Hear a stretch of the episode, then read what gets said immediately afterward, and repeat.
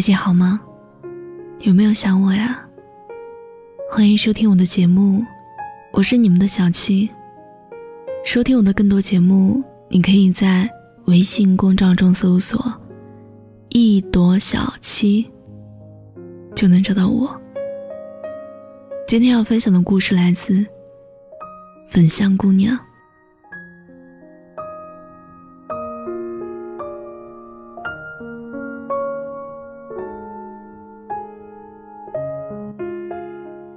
在北京的一间酒馆里，遇到过这样一个故事。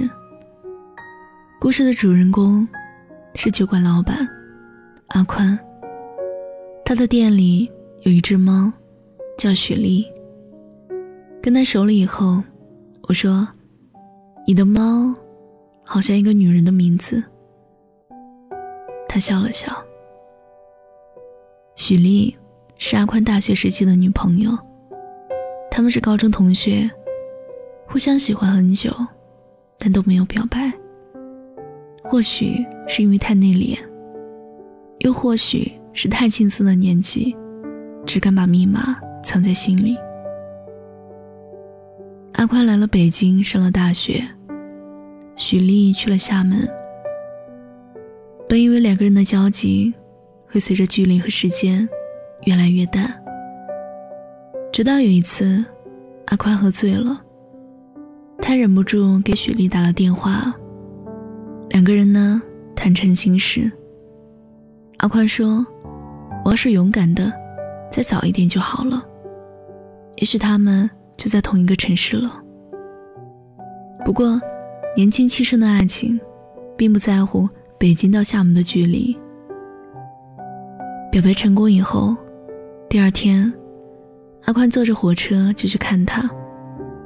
见面不到二十四个小时，他又坐着硬座回了学校。路途颠簸，但只要见上一面，丝毫不觉得累。坐着火车也有幸福的感觉。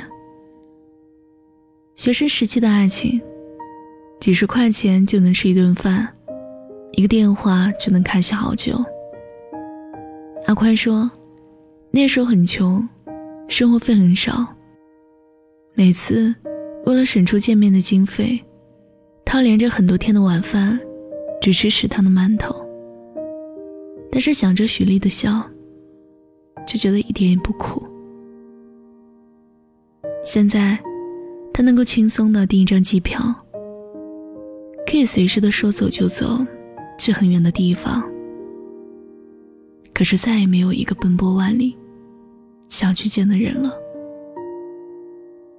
他们本来计划着毕业以后，许丽来北京工作。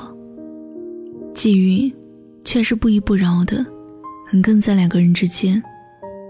许丽的父亲在那个时候得了重病，他因为家中变故回了老家。而阿宽呢，和同学合伙创业，他必须要留在北京打拼。在车站送走许丽的时候，许丽哭红了眼睛。阿宽很心疼，抱着许丽的肩膀，坚定地说：“对不起，我不能陪你回去了。等我有钱了，就把你和你家人接过来。放心，一定很快。”住在简陋的出租屋里，每天奔波劳累，看人脸色，过着极度省吃俭用的日子。趁着阿宽的就只有一个信念，他要赚到很多钱，为许丽的家庭承担高昂的医药费，也为两个人的未来而努力。可是现实呢，总是难随人愿，阿宽创业失败了。没有钱了，而许丽的家人从一开始就不同意他们。比起距离，现实的阻力大了千百倍。面对父亲的病重，母亲的泪水，许丽选择了分手。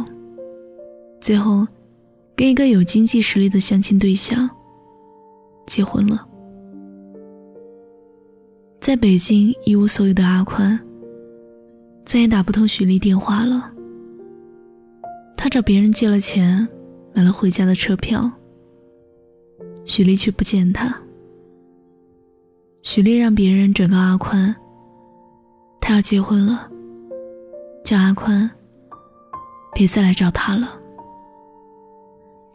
阿宽回了北京，伴着火车轰隆轰隆的声音，他在厕所里哭得撕心裂肺。大概是零七年下半年，阿宽意外的用借来的钱在股市里赚了一桶金。阿宽把这一笔钱拿来创业，后来生意越做越大。钱这个字，再也没有成为过他忧虑的来源。可是，当他有能力给爱人一个稳定、美好的未来时，他最爱的人。早已嫁人了，此生再无半点交集。他在三十岁的时候开了一家酒馆，叫晚点。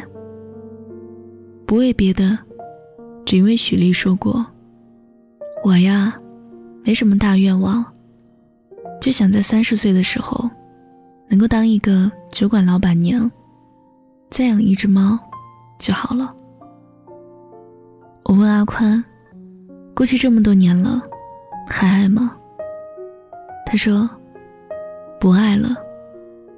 做这些只是为了弥补人生最大遗憾吧。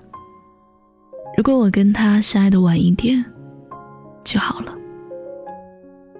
如果我们在没有风雨的时候相爱就好了。现实安稳，一切安定，未来温暖而明亮。”可偏偏啊，我们的爱情赶上了最不好的时期。我们在现实面前显得那么渺小无力，又怎么能够保护你呢？我想要拿我的一切为你遮风挡雨，可风雨太大了，我的努力最后变成了无能为力。我们总是在最没有能力的时候，爱上了这一辈子最爱的人。然后眼睁睁的失去、错过。后来，当我可以把两个人的梦想变成现实的时候，也只是我一个人走到了这一步，看似不错的人生。你再也回不来了。我们都很好，只是时间不凑巧。如果最后在你身边的人，注定不是我，只愿你一生安度，不受风雨。祝你幸福，比跟我在一起的时候幸福。